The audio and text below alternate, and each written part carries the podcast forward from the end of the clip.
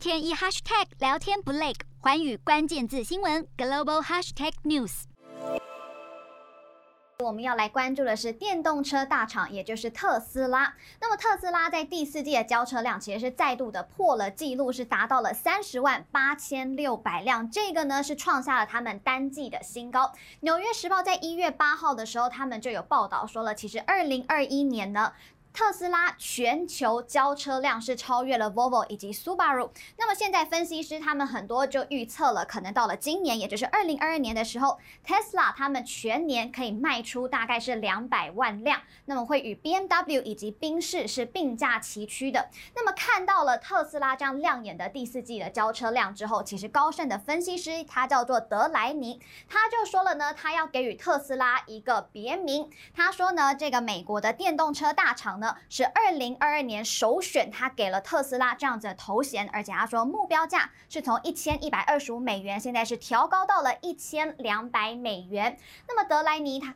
他其实还指出说了呢，特斯拉在今明两年的交车量会持续的看升哦。那么特斯拉的利润率将会因为 Model Y 的产量攀升，以及呢就是在德国柏林厂还有美国德州奥斯汀厂的产出增加而走高。那么基于特斯拉，其他们在电动车的领域，他们是有一个领先的地位的，就包含了像是呢垂直整合或是软硬体紧密整合，另外就是呢充电站的生态系还有品牌等等哦。那另外就是特斯拉他们也是专。注助于整体的清净运输这个部分，就是指向是太阳能啊，还有储能的事业。所以现在高盛就认为说了，特斯拉大厂呢，他们将能够充分的受惠于运输业转向电动车的长期趋势。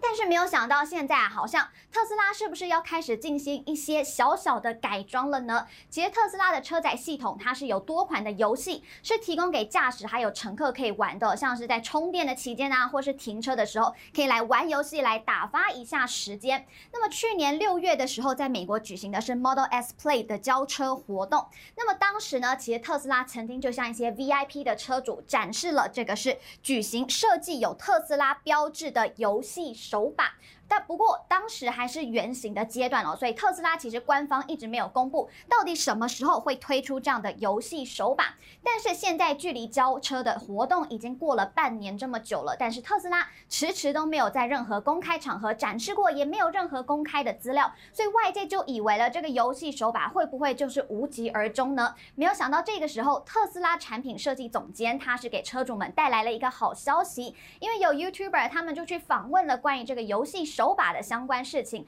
特斯拉是首次确认说的确有手把这件事情。不过我们可以看到呢，上市的日期还有定价以及发售的安排是通通都还没有公布，这些都还是不确定的。不过却有人已经抢先一步改造了特斯拉，用来挖加密货币。这在美国呢，有一名特斯拉的车主，他叫做拉瓦尔，他自己想出了这样的一个方法，就是改造自己的 Model 3来挖加密货币，而且他声称这样子，他每个月。最多能够净赚大概是八百美元。那么他也告诉大家他的方法。他说，首先呢，他就是用笔记型电脑来执行一些比特币的挖矿程式。接着他是用逆变器将电脑是接到了车辆中控台十二 V 的插座，来帮助电脑可以供电。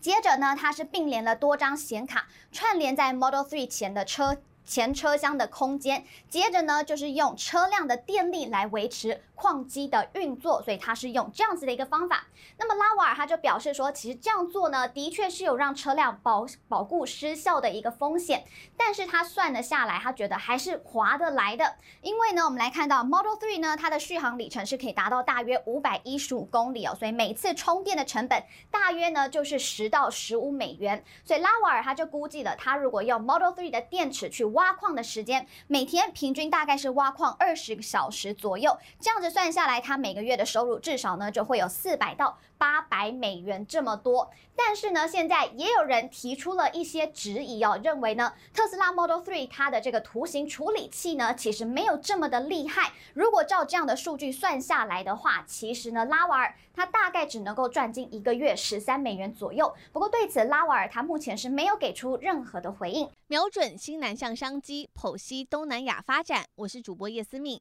每周五晚间九点记得锁定，看见新东协就在环宇新闻 MOD 五零一中加八五凯播二二二及环宇新闻 YouTube 同步首播。